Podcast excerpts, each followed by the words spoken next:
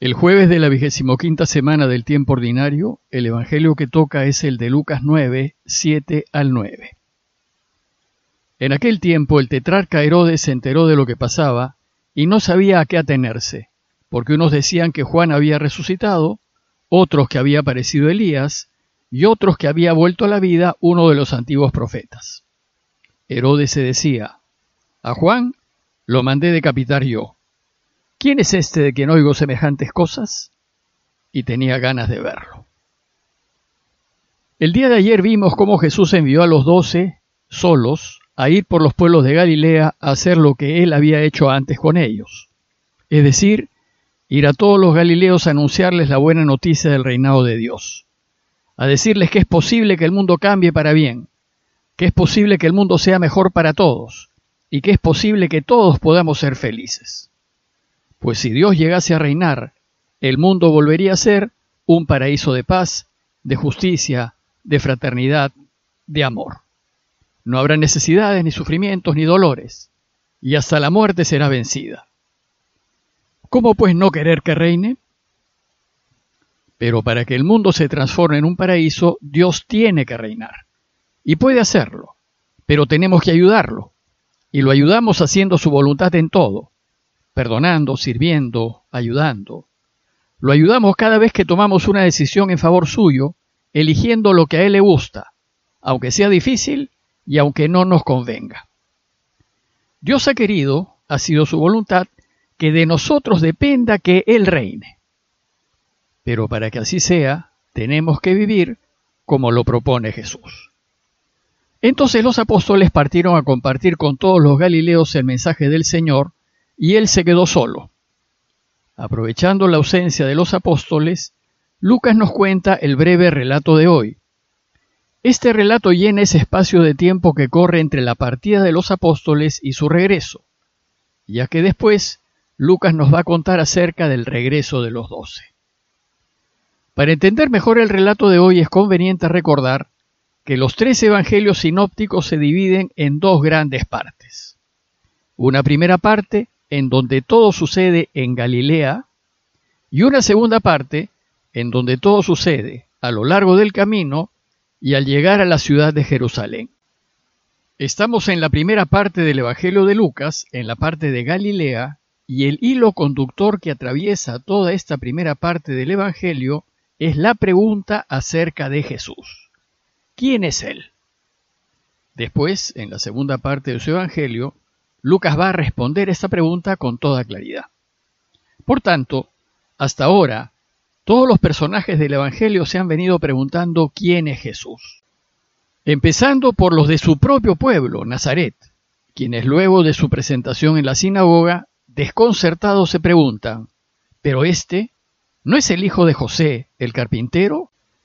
Luego, escribas y fariseos se preguntaron, ¿Y quién se cree que es este que no guarda el sábado y hasta perdona? Cuando sabemos que el único que perdona pecados es Dios.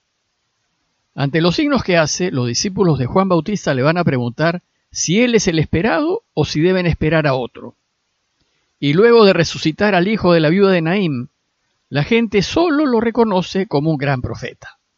Sin embargo, Simón el fariseo duda que lo sea, pues si Jesús fuese profeta sabría que la mujer que lo toca es una pecadora pública.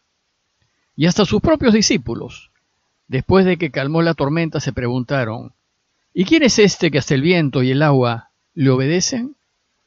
En realidad, en toda esta primera parte, los únicos que lo reconocen son los demonios que le expulsa y que gritan, ¿acaso has venido a destruirnos? Sé quién eres, el santo de Dios. Bueno, pues resulta que a esta larga lista de personajes que se preguntan por Jesús, se le añade ahora también el rey Herodes Antipas. Pero antes de seguir, una breve nota acerca de este rey. Herodes Antipas fue uno de los hijos de Herodes el Grande, aquel rey cruel que gobernó Israel en tiempos del nacimiento de Jesús y que mandó matar a todos los niños inocentes menores de tres años luego de que los magos se fueron. El relato empieza diciéndonos que el tetrarca Herodes Antipas se enteró de lo que pasaba. Tetrarca es una palabra que viene del griego. Tetra significa cuatro y arjos significa gobernante o jefe. Luego, un tetrarca es aquel que gobierna una cuarta parte de un territorio. Pues sucedió que cuando murió Herodes el Grande, en el año 4 a.C., su reino se dividió en cuatro partes. A su hijo Herodes Antipas le tocó Galilea y Perea. A su hijo Filipo le tocó Iturrea y Traconítide. A su hijo Arquelao le tocó Judea, y el cuarto gobernante fue Lisanias.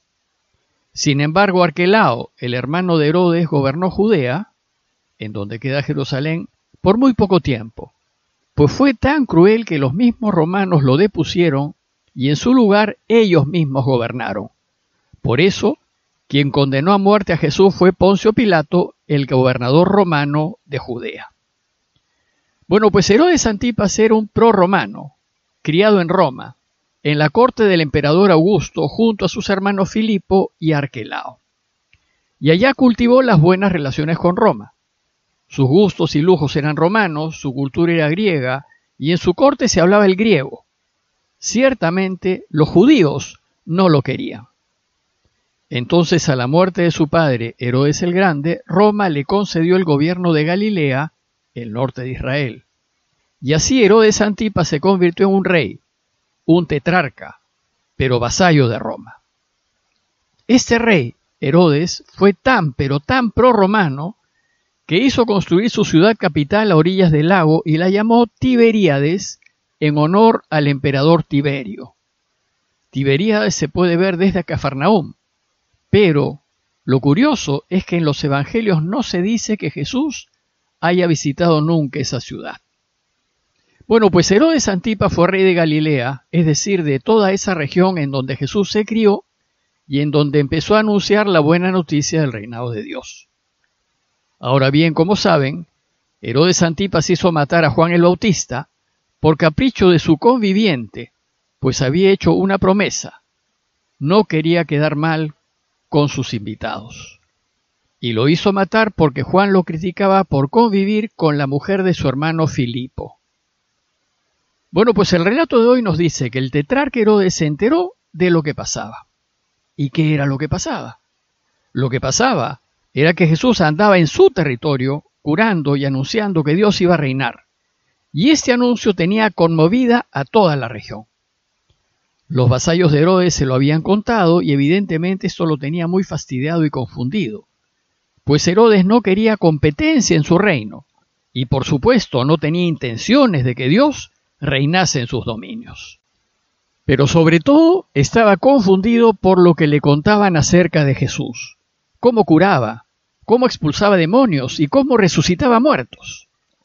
Nos dice Lucas que el rey no sabía a qué atenerse, porque unos decían que Juan había resucitado, otros que había aparecido Elías y otros que había vuelto a la vida uno de los antiguos profetas. Ante los signos de Jesús, algunos de sus súbditos fueron a decirle a Herodes que Jesús era el profeta Elías o algún otro de los grandes profetas de Israel. Otros fueron a contarle que era Juan Bautista, que había resucitado entre los muertos. Herodes pues andaba desconcertado por todo lo que oía decir de Jesús. Pero lo que sí tenía claro es que Jesús no podía ser Juan el Bautista. No había forma de que lo fuese, pues él se decía, a Juan lo mandé decapitar yo. Yo di la orden de que le cortasen la cabeza y yo vi su cabeza en la bandeja que los verdugos trajeron. Así es que es imposible que sea Juan. Entonces se hace la pregunta central que ha acompañado a todos los personajes principales de toda esta primera parte del Evangelio de Lucas. ¿Y quién es este de que no oigo decir semejantes cosas? Esto es lo que tenemos que aclarar. ¿Quién es Jesús? Nosotros los lectores del Evangelio iremos descubriendo quién es Él a medida que vayamos avanzando en la reflexión y vamos a llegar a reconocer que en efecto Él es el Mesías, el Hijo de Dios. Pero este reconocimiento es consecuencia de un proceso de aprendizaje, es el resultado de un camino a seguir, que Herodes ni sigue ni va a seguir. El relato de hoy termina diciéndonos que el rey tenía ganas de verlo, más adelante en el capítulo 23, Lucas nos dirá que Pilatos, para deshacerse del problema de enjuiciar a Jesús, se lo envió a Herodes. pues en cuanto rey de Galilea, Jesús era súbdito suyo. Nos dice Lucas que cuando Herodes vio a Jesús se alegró mucho, pues hacía tiempo que deseaba verle por las cosas que oía de él, y esperaba presenciar alguna señal, algún signo extraordinario que él hiciera. A manera de conclusión, los invito a hacernos la pregunta principal de toda esta primera parte de Lucas.